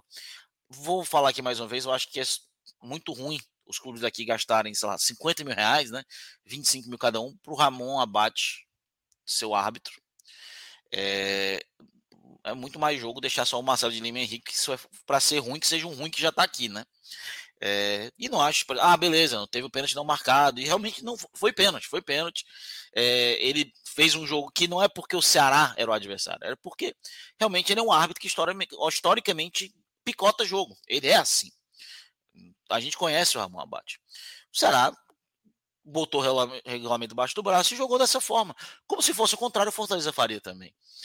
É, ele foi ruim, ele é ruim, ele é péssimo, não, não é de hoje. O Fortaleza agora vai ter uma semana muito longa. Ele, ele é difícil até fazer uma análise de um time que com 10 minutos estava perdendo de 2 a 0 sem ter feito nada. É difícil, eu vou falar o quê? Entrou, entrou em campo, Primeiro gol, o que é que acontece? Uma bola do Bruno Pacheco que perde pela lateral. O, o Ceballos, de uma forma afobada, faz um pênalti. Três minutos depois, uma bola que vem da ponta direita, uma bola que o Ceballos tira. O Eric faz um gol. É... Cara, pronto, acabou o jogo. Não tem, não tem análise para fazer ali, tática. Porque daí para frente o Fortaleza foi abafa o jogo acabou ali. O Ceará se aproveitou do, do Fortaleza nos 10 minutos iniciais, como o ABC também se aproveitou. Mérito do Ceará, demérito do Fortaleza, que ou resolve isso. E o mais importante, que eu levo mais uma vez aqui hoje: o Fortaleza tem que urgentemente trabalhar o lado psicológico dele. Como caiu fácil na pira do jogo, do clássico, é um é clássico, é pira, isso aqui é normal, é. Mas me preocupa muito, porque contra o ABC foi a mesma coisa. E eu fico imaginando o que pode acontecer, por exemplo, numa pilha de Libertadores, né? Então, vitória do Ceará merecida, Fortaleza não jogou bem. E agora é esperar o jogo contra o Bahia, porque, cara, o que aconteceu hoje, o que vem acontecendo nesses jogos, é, é bom uma derrota agora. Tipo, nunca é bom perder, mas é bom que se abra o olho agora de diretoria, de comissão técnica, de jogadores, de ver que o Fortaleza ainda precisa de reforços, mesmo uma, uma folha de 6 milhões, precisa de um zagueiro. E mais importante, que tem que mexer muita coisa ali ainda na questão de muitas questões, táticas, técnicas, emocionais. E é melhor o Fortaleza ter que lidar com isso agora, no começo do ano, do que lidar, por exemplo, ano passado, quando começou a ter que lidar com isso na Libertadores e no Campeonato Brasileiro da Série A. Contigo, Lucas. Você falou aí, Léo, é, Léo não, Luca, desculpa, é, algumas vezes aí de, da pressão, de pressão. O que, o que, o que seria uma pressão hoje para o Fortaleza? Onde é essa pressão que o Fortaleza passa a ter é, Não dá para dizer que é em Voivoda, né? É uma pressão não. que no elenco, no que tipo de pressão se exerce hoje é, nesse Fortaleza que atinge um outro patamar aqui no, no, no futebol nordestino? Não, em Voivoda não é. Né? É... Até porque eu acho que o Voivoda não errou na substituição. Na, na, na, no... eu não acho que ele errou. E não, não vou julgar o Voivoda, pelo, como falei contra o ABC. Cara, o Voivoda rodou o time. Tinha time suficiente para não tomar de 2 a 0 da forma que tomou do ABC. Como hoje tinha time suficiente em campo para não perder o jogo em 10 minutos. É, então, que, tipo, o time é mal treinado? A gente sabe que não é. é então, existem detalhes a serem feitos. O Fortaleza está começando a formar um time titular agora e não agradou no primeiro jogo do time titular. Não agradou nada. É, e agora ele vai ter que ter um time titular até a partida de 23. Ele tem que ter um time titular até lá. É, então o Fortaleza tem um jogo em uma semana bem difícil contra o Bahia na Fonte Nova. O Fortaleza não ganha do Bahia desde 1982 na Fonte Nova. Foi a primeira e única vitória no Torneio dos Campeões, que foi um torneio que os times é, campeões e vices brasileiros jogaram na época, né? Na, no, no, intervalo de Copa. O Fortaleza venceu lá por 1 a 0 né? O Fortaleza estava num grupo com Inter, Bahia e Náutico. É, o campeão foi até o América do Rio. E a pressão não é uma pressão assim de torcida vai reclamar, torcida vai fazer protesto, vão pedir saída de A, B ou C. Não é esse tipo de pressão. Mas é, que, é uma pressão que é mais uma ansiedade, um certo nervosismo do time jogar bem. Deportivo Maldonado não é um time tradicional. Mas é um time uruguaio, é um time que pode ser traiçoeiro. O Fortaleza não está jogando bem. O Fortaleza perdeu para o ABC de 2 a 0 Então é muito possível perder do Deportivo Maldonado e lá na partida de ida e ter que fazer um resultado muito perigoso aqui. Um jogo muito perigoso para cá. Toma, é, causa uma certa ansiedade que o time não tem cara nesse momento. Não é uma pressão no sentido que vai pedir para sair gente, não, não é esse tipo de pressão. É só uma ansiedade maior por um futebol melhor. O Fortaleza até aqui jogou, é, antes até a derrota do ABC tinha jogado, se eu não estou enganado aqui, cinco jogos. É, venceu por 2 a 0 o Iguatu, não jogando muito bem. Venceu por 2, 1 a 0 o Calcaia, não jogando muito bem. Venceu por 2 a 0 a Campinense, se não estou enganado, ou, agora não estou lembrando bem, não jogando muito bem. E o Sergipe por 1 a 0 não jogando muito bem fez 6 a 0 no Atlético Goianiense. 6 a 1 no Atlético Cearense jogando bem, mas um time que já não buscava mais nada no estadual e depois um sufoco tremendo para vencer o Barbalha, sei lá, acho que o oitavo lugar dessa primeira fase dos Campeonatos Cearense por 2 a 1 com um gol no último minuto, jogando mal e perigando ter perdido. Daí para desde o jogo do Barbalha, é, teve o jogo do Barbalha, vitória do Atlético Cearense aí derrotas para a ABC e para o Ceará. Então, realmente torcedor começa a ficar assim, pô, cara, a gente tá jogando mal. A gente não tá jogando bem. Nos dois. Fortaleza teve três desafios na temporada. Aqui vamos colocar três desafios. O Barbalha, que não é um grande time, não é um time bom, não é um time com muita qualidade. É... E Fortaleza, por muito pouco, saiu com empate, podia até ter perdido. Porque aos 40 do segundo tempo, o Barba... num jogo a um, o Barbalha teve um contra-ataque perdido de 3 contra 1.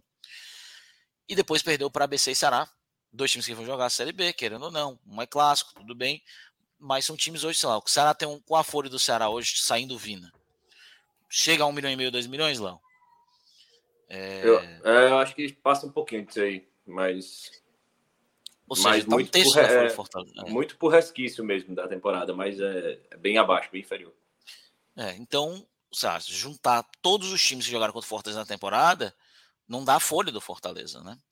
É, então, fica uma pequena ansiedade, uma ansiedade de alguns jogadores que não estão jogando bem nesse ano, para desempenhar no futebol melhor. Então, esse, isso é que eu acho que é essa pequena pressão, né? Que eu acho que a palavra é essa, mas não seria a pressão que a gente é acostumado de colocar pichação no muro e diretor, diretoria Jim Carrey, né? É, fica mais nesse sentido de uma ansiedade, mais uma ansiedade do que qualquer outra coisa, Lucas. Entendido. Léo, e do outro lado, é... a, a, pressão vai. A pressão que existia de um começo claudicante vai, vai se espaçando, né? Vai deixando de lado. E o Ceará, como você já falou, na parte de bastidor de fora de campo, vai buscando a pacificação e dentro de campo é uma vitória como essa, seguido de alguns resultados bons, de algumas atuações boas, traz isso também, né, Léo? É, exatamente, sim. É, a torcida ficou muito. fez muita brincadeira no, no, primeiro jogo da temporada contra o Guarani de Juazeiro, a goleada. É, levou no sentido mesmo da piada daquela vitória, justamente pelo nível técnico do adversário. E depois o time teve algumas vitórias, é, mas contra adversários realmente bem de um nível técnico bem abaixo. Teve a, a, a derrota sem apresentar qualquer futebol contra o Ferroviário, um 3 a 0 assim, onde o Ferroviário realmente poderia ter feito mais. É, e depois o time apresentou realmente uma evolução. Assim, é, é, essa ansiedade, é lógico que o sarrafo é bem menor, é, que o Luca mencionou por parte do Fortaleza, assim, existe também do lado do Ceará, mas por um é, a ansiedade por uma apresentação mínima de um futebol organizado, de um futebol que a gente está entendendo que está sendo pensado, que está evoluindo. E, e até ver isso, o torcedor do Ceará estava muito, muito reticente. Eu acho que muito ainda na esteira do, do caos político, assim, da queda, da readaptação, da readequação. É, e a partir daí, assim, um a um contra o Ferroviário, o time já mostrou um, alguns, alguns recortes de bom futebol, é, contra o Sampaio, não. Contra o Sampaio, o time pode dizer, é, pela primeira vez, o torcedor pode dizer assim: ó, efetivamente, o time teve é, um bom desempenho, assim, produziu futebol. E eu acho que esse clássico, assim, é, muito se falou desde o início, da, da, antes do jogo contra o Sampaio, justamente isso, né? Assim, é um desafio de Série B. O Ceará teve dificuldade contra o Ferroviário, que é um time de Série D, que já, já conhecido aqui local. É, e o Sampaio não, o Sampaio já é um time mais chato de Série B. Então a sequência do Ceará vai ser muito complicada e de repente pode ter o poder, assim, de, da forma como o Ceará sair dessa sequência, é, pode sair desestruturado, assim, pode realmente é, ser uma pancada que vai demorar para o time retomar a confiança nessa reformulação, né? É, e o Ceará saiu bem, saiu confiante, assim. Tem ainda o, o, o desfecho aí desse corredor polonês aí contra o esporte. Até o, o o parâmetro, o sarrafo do corredor polonês deu uma diminuída, né? A gente meteu até o Sampaio correr nesse corredor polonês que a gente falava no passado, né? Mas o Sampaio, o clássico, e terminando ali contra o esporte, é, eu acho que o Ceará já, já cumpriu sua missão, assim, nesse, nessa sequência de três jogos aí. Eu acho que com, com resultado e com desempenho. Vamos ver aí contra o, contra o esporte. Eu acho que o time vai ter uma semana tranquila para trabalhar. É, espero muito que mantenha aí uma evolução. Isso. Luca, seu quase xará, meu xará, Lucas Medeiros, está tirando uma onda com você aqui no. Mandou um superchat aí, pluga aí, Pedro, joga na tela. Perguntando a você quando é que acaba a pré-temporada do Fortaleza. Véio. Turma tá, a turma tá solta, né? A turma tá solta. É, o Lucas, o Lucas tá Fortaleza, né? O Lucas tá ah, Fortaleza. Ah, é, Lucas é, é de Fortaleza. É o outro Lucas que é do é. Ceará, né? Então. Tem dois? Porra, é muito Lucas. Tem um do Ceará também. Cara, tem um do Ceará. Tem um do Ceará, que os caras estão aqui. É. Cara, já era para ter acabado, né? já tem um tempinho. É... Não, já devia ter acabado. Ano passado eu fiz essa, essa brincadeira que o Fortaleza parecia. Na verdade, era uma crítica, né? Parecia que o time estava jogando em pré-temporada. Acho que algumas pessoas levaram muito a peito. E, cara, hoje, um ano depois, eu olho assim, cara, não é pré-temporada. É um time que realmente. Esse é o do Ceará, né? É, é, esse é o Ceará, que, o que mora em Chapecó. É, é, o Lucas Meirelles, que é do Fortaleza. É, esse é, é verdade, o Lucas Meirelles é do Fortaleza. Ceará, tudo com M, tudo ML. Mas né? essa seria uma mensagem que o Lucas Meirelles mandaria. Mandaria, sem sombra Eu vou dizer uma coisa, cara. O Fortaleza não tem pré-temporada, se tiver não devia estar, e só quem perde é ele, porque a chance de um tricampeonato do Nordeste, a chance de um inédito pentacampeonato, você não levar a sério, quem perde é ele, né? São esses jogadores. E o torcedor vai cobrar, se não conseguir, viu? O torcedor cobra. Então, fazer o quê, né? A minha parte, a nossa parte a gente está fazendo, né? Torcer, pagar sócio. Eu tô ficando aqui louco com os gatos correndo para um lado para o outro. É... Mas fazer o quê, cara? Acho que faz parte. É... Gozação faz parte. Eu brinquei com com o Cássio no sábado, disse que na Bahia estava cheio de pulga, faz parte. Né? A, gente, a gente brinca, tem dia que a gente brinca, tem dia que brinca com a claro, gente. Exatamente, tem que aceitar. Mas é, ano passado o Léo brincou no meio do ano, no final ele não gostou. Mas tô brincando, cara. Mas é, é faz parte. É isso, Futebol parte. é isso. É, a única coisa que eu posso dizer é uma, é uma coisa que é uma grande infelicidade, velho. Pikachu voltou sem energia. Tem que passar ali na é Israel Eletrônica. Voltou sem o choque do trovão aí. É, voltou sem o choque do trovão, sem o ataque rápido. Tá. Tá, tá devagar, cara. Tá, tá muito devagar o Pikachu ultimamente. Tá, tá osso. É isso. Léo, queria que você trouxesse aqui teus destaques positivos, negativos. Você já disse que não tem ninguém, só fez aquela pequena ressalva, puxãozinho de orelha em Jean Carlos, né? Por não ter conseguido fazer o que era a proposta do jogo naquele momento, mas teus destaques positivos, teus destaques positivos aí dessa vitória do Ceará por 2 a 1 um hoje, Léo. É, eu acho que no, no jogo de hoje, assim, é muito difícil, assim, destacar três positivos, assim, porque realmente muitas peças foram importantes, assim, hoje no jogo. Eu acho que o time como conjunto hoje funcionou muito pela, pela percepção de, do que é jogar um clássico. Eu acho que o Ceará hoje, realmente, o time inteiro entrou uh, nesse sentido, assim, com, essa, com esse foco. É, mas eu queria destacar o, o Eric. Acho que o Eric, enquanto teve em campo, é, foi muito bem. Eu acho que não só pelo gol, é, e eu já venho destacando isso, esse, esse, é, essa evolução do Eric nessa temporada, e a cada jogo ele vem demonstrando isso. É, como ele está muito mais inteligente em soltar a bola, muito mais rápido e, e, e, se movimentando mais sem a bola. Assim, é aquele jogador que é, tem pouca força física, ele tem muita velocidade ele depende muito. Do, ele, quando ele conduz a bola muito, ele se desgasta muito rápido. Então ele está aprendendo tanto a soltar a bola, no entanto, por confronto, como ele está aprendendo a usar mais a inteligência na movimentação sem a bola, assim. Espero muito que essa evolução do Eric, não precisa nem evoluir, se ele estagnar onde ele está hoje para entregar a temporada até o final, já está bom.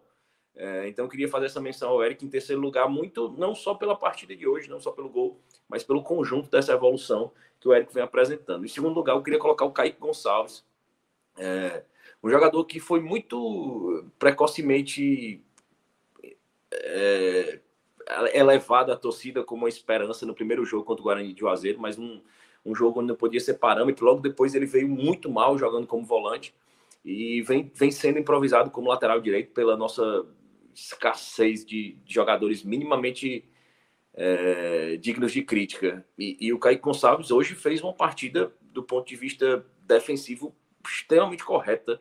Eu acho que muito firme com o tempo de bola. Eu acho que ele foi muito importante em alguns desarmes é, de bolas ali, de, de, passe final do Fortaleza. É, saiu machucado. Espero que não seja nada grave, mas essa menção ao Kaique Gonçalves, eu acho que fez uma excelente partida e, e eu acho que torna isso mais louvável pelo fato de ele estar deslocado de posição, né, improvisado. E o melhor da partida, o Guilherme Castilho. Eu acho que pela questão do. não só pelo gol, mas pela liderança, pela forma como ele acelerou o jogo. Eu acho que ele hoje, inclusive assim, o sistema de jogo do Mourinho, eu acho que ele matou muito o Janderson. É, porque o Janderson ficou muito ali aberto e, e, e, cercado ali por três, né? O Voivoda matou ali aquela, aquele, aquele jogo do Ceará. Mas ao mesmo tempo, quando o Janderson pe pegava a bola, ele no, pelo menos principalmente no primeiro tempo, ele não procurava sempre a linha de fundo, ele procurava a inversão do jogo, porque pelo outro lado o Ceará tinha sempre três concentrados ali, enquanto o Janderson sempre chamava marcação ali para o lado esquerdo. Então ele foi sacrificado. Eu acho que o Guilherme Castilho foi muito importante para fazer isso funcionar. Com os passes longos, com a intensidade, é, sofreu o pênalti, fez o gol, é, a parte de chamar a torcida, de controlar a cabeça do elenco, de não entrar em pilha, de saber como chegar firme e sem entrar em provocação. Então, eu queria destacar o Guilherme Castilho realmente como esse melhor da partida. É, pelo lado negativo, eu queria só essa menção ao Jean Carlos. É, acho que o Luvandor também entrou muito mal. É, o Igor Kleber, primeiro jogo, acabou de chegar faz praticamente três dias que chegou. É, mas não queria cravar assim nesse ranking. Mas menções assim só para não dizer que tudo foram flores assim para deixar o torcedor do Ceará com o pés no chão. Exatamente. Eu concordo demais com suas análises aí. Luca, pelo lado do do Fortaleza. É, talvez puxando pelo negativo aí, por Sebajos, é, e quem conseguiu se salvar aí. Cara, negativo foi tanta gente, que fica difícil botar aqui. Mas eu vou começar, cara. É, dois jogadores, primeiramente, ele, eu acho que eles não começaram bem em 2022, não vão entrar nessa lista, mas válido de chamar a atenção que são é, Tinga e Iago Pikachu.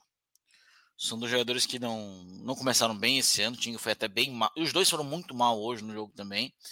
É, não vou entrar no top negativo, mas valem a menção. Terceiro lugar para mim fica Marcelo Benevenuto.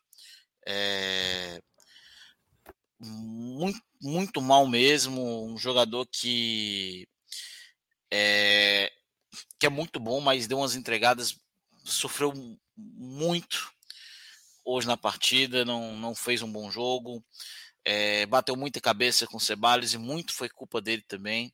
Fica em terceiro lugar.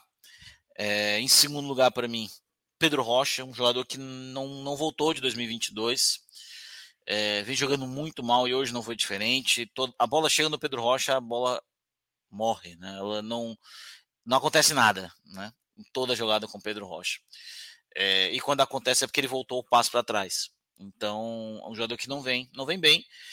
E, cara, não tem como ser diferente. Ele errou nos dois gols, o Brian Ceballos. É, a gente não, eu não gosto muito de dizer que o cara é culpado pelo resultado, mas se aqui fosse um filme, hoje o Ceballos seria, infelizmente, o grande vilão né, da partida. Ele é jovem, tem 21 anos, espero que ele volte mais forte disso, faz parte. É, mas hoje não foi bem. Inclusive, desde o ano passado, em jogos de, de mais pressão, ele não, não, não consegue corresponder. Então, algo que deve ser tratado não, não parece ser algo apenas técnico, né? Parece ser algo a mais, né? Decisões bem erradas, né? E tem positivo, acho que tem, tem sim é, destaques positivos. Eu vou começar aqui é, com o Romarinho, ele jogou, entrou, deu uma nova dinâmica na partida. Realmente, acho que até demorou um pouquinho para entrar. Eh, o Romarinho, que de todos os jogadores de lado do Fortaleza essa temporada, curiosamente ele vem sendo melhor e ele era o que o torcedor do Fortaleza queria se livrar, mostrando mais uma vez que ele tem espaço nessa equipe. É, e hoje foi, para mim, eu coloquei ele aqui até pelo que ele vem rendendo. Em segundo lugar, cara, hum, é difícil pegar um segundo lugar. É, pô, cara, em segundo lugar, é, eu vou colocar o Galhardo mesmo. Apesar que ele não foi tão bem contra o oponente, mas ele fez o gol, vai entrar por causa disso. Perdeu uma chance clara ali no, no segundo tempo, mas ele é o que causa essa dinâmica ofensiva, né?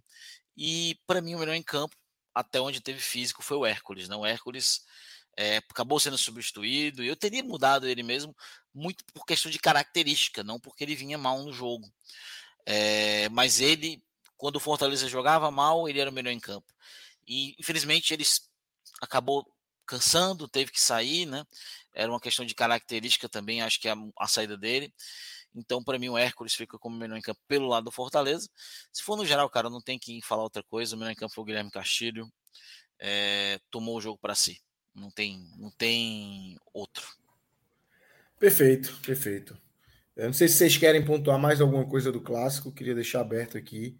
Se quiserem trazer algum, algum ponto aí que a gente não passou do clássico, fique à vontade. É, e daqui a gente. Não, segue, só uma mençãozinha, só uma menção ao Richard, que eu esqueci de mencionar entre os, entre os melhores ali, mas só uma menção, assim, fez aquela defesa, foi fundamental a partida, acho que ele segurou muito o jogo ali, foi soube esfriar a partida como quando precisou. E só uma menção aí para não ser injusto aí com o Richard. Perfeito, Léo. Perfeito. Cara, é, isso. é só pra Fala, gente Léo. comentar Fala. uma coisa aqui. O Léo, pô, de novo, velho. Tá foda. A gente nem se parece, cara. Tá foda, tá foda. Duas vezes já. na, te... quer, na terceira eu peço música. Pô. Cara, é, o Fortaleza parece estar tá fechando a contratação do Guilherme. Isso, ponto meia, ponta esquerda, ex-esporte, ex-Botafogo, Chapecoense, estava no Grêmio. Sinceramente, ele vem jogando de ponta esquerda né, nos últimos anos é, sinceramente, é. cara, não, não entendo essa é. contratação, como é. não entendi a do Júnior Santos. É, é. não me parece ser um jogador com nível de Série A. inclusive, os números dele em Série A são muito ruins. Não é um jogador jovem, já está seus 27, quase 28 anos, não é jovem, vem por empréstimo. e se ele vem. Não é barato. Né, pra, não é barato. É, não entendo, juro para vocês que eu não entendo. É. Ah, vem como alternativa que o Moisés está machucado. É, mas já era desculpa do Júnior Santos, que o Fortaleza pagou 4 milhões. Não entendo, porque mais um jogador de ataque que vai inchar o elenco.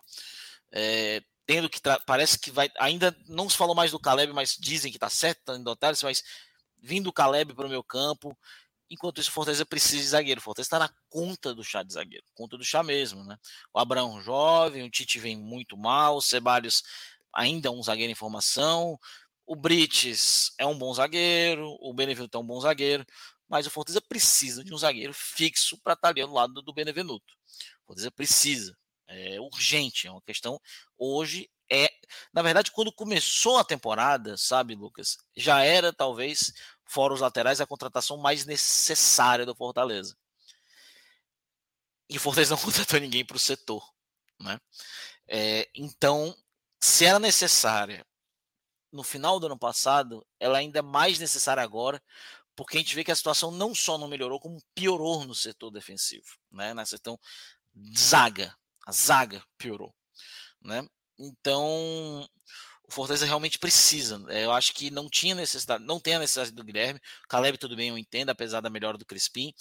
É, mas trazer Guilherme, trazer o Júnior Santos, gastar bala na agulha em jogadores que não são baratos e deixar de fora um zagueiro, eu acho que isso é um erro primário do Fortaleza até agora na temporada, de, dessa janela que vinha sendo tão boa e ainda é muito boa, apesar de estar tá aí, pelo visto, pode queimar minha língua, mas até agora um é. outro deslize. É, Guilherme, eu gosto muito de Guilherme, acho que o nível é outro. É, Guilherme tem uma grande. A, temporada dele no Sport 2019 foi uma grande temporada na Série B. Grande temporada mesmo. Ele era o cara do time, é, carregando o time nas costas, é, e ainda vive disso, né? Tem uma outra boa temporada bem mais atrás pelo Botafogo, acho que foi uma meia temporada, na verdade. Não chegou nem a Onde nem era titular. Exatamente. Era um jogador ali que entrava, fazia gol, virou meio que um, um amuleto, um xodó. É, nem chegou a ser uma temporada completa assim. Acho que a temporada de Guilherme é 2019 pelo esporte. Quando eu vi o nome, Fortaleza, eu, apesar de gostar muito do jogador, é, não acho que é um jogador para esse nível que o Fortaleza está se propondo, né? É um cara que vai ser mais um ali para disputar as pontas, que já tem muita gente que não é a carência do time nesse momento. Tive essa mesma leitura e, sua, é, e eu não entendo, cara. É, é, eu quero saber em que é baseada a contratação do Guilherme, né? Porque é um jogador que não teve um bom 2020, não teve um bom 2021, não teve um bom 2022. É, fora esse momento do Botafogo lá em 2017, onde ele nunca foi titular absoluto no Botafogo, não foi titular na Ponte Preta, não foi titular em time nenhum que na ele jogou a Série A, nunca, na Chapa, na Coxa, é. no Coxa na Série B, né? O Coxa jogou a Série B no ano isso, que ele estava lá, né? Isso. E ele em momento nenhum se firmou na jogando na Série A, nunca teve bons números jogando na Série A. É, ele teve nas Arábias também não é, tudo bem teve uma passagem ok na Arábia Saudita é, ele começou é, bem e depois deu uma caída né deu uma, ca... uma queda, lá. né? E Isso. tal. Foi para o Emirados Árabes, não foi bem também.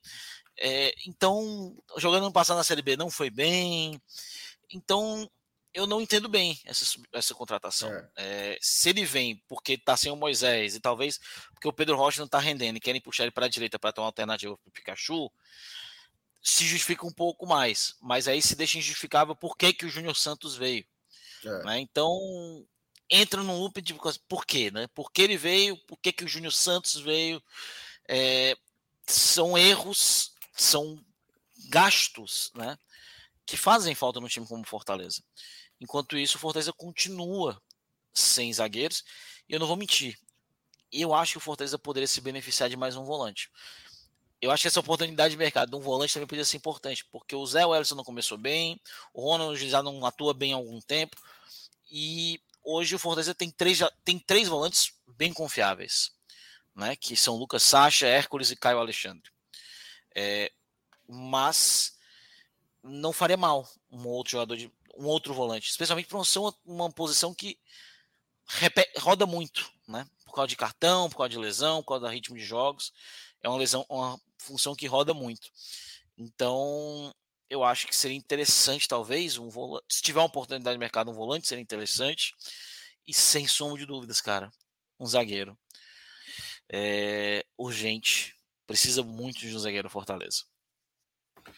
É isso, é isso. É, vamos trazer aqui, galera, vocês contar com vocês dois aqui. Sei que o Lucas é especialista nisso trazer o nosso bet nacional aqui. Eu sou especialista no aviãozinho, pode me chamar aí para o aviãozinho, que só, só dá eu. Tá, tá suspenso, só dá eu. Tá suspenso. Mas vamos trazer o bet nacional aí, pedir para Pedro colocar na tela. para a gente ver. É, hoje eu comecei a montar uma, uma múltiplazinha e arreguei, não, não fui.